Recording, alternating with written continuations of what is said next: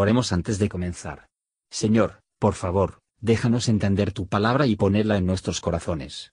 Que moldee nuestras vidas para ser más como tu Hijo. En el nombre de Jesús preguntamos. Amén. Salmo 8 Oh Jehová, Señor nuestro, cuán grande es tu nombre en toda la tierra, que has puesto tu gloria sobre los cielos.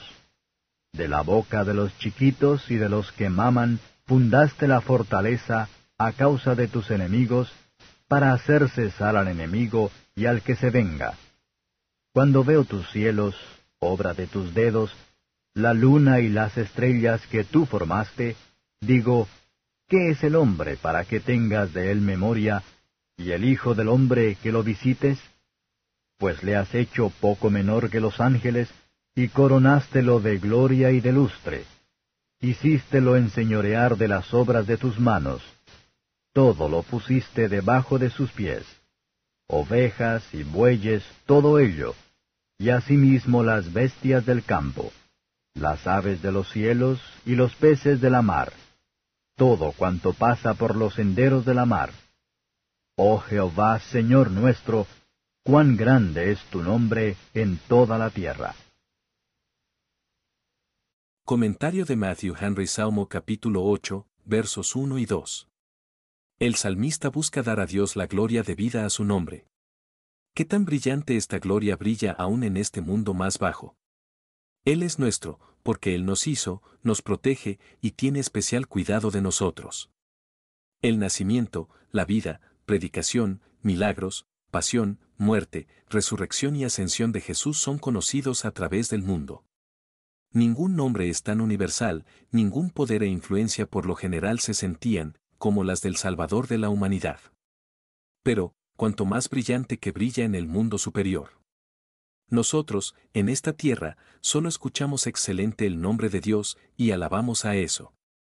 Los ángeles y los espíritus bienaventurados anteriores dieron su gloria y alabanza que, sin embargo, Él es exaltado muy por encima incluso de su bendición y alabanza.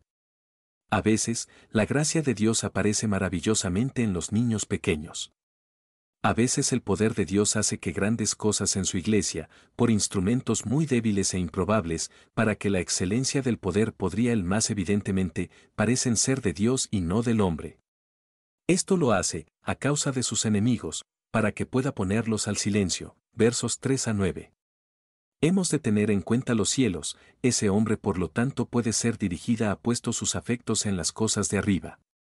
¿Qué es el hombre?